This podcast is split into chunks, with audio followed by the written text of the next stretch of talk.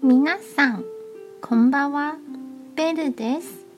台北捷運の旅、淡水新義線、台安森林公園です。台北市内の真ん中に東京ディズニーランドの半分くらいの大きさの緑豊かな公園があります。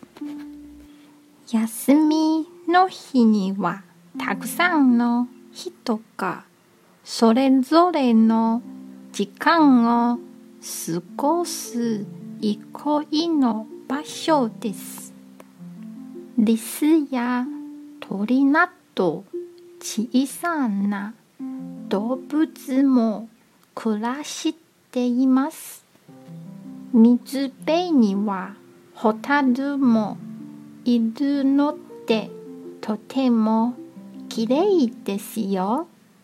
今日も一日お疲れ様でした。ゆっくりお休みくださいね。じゃあまたね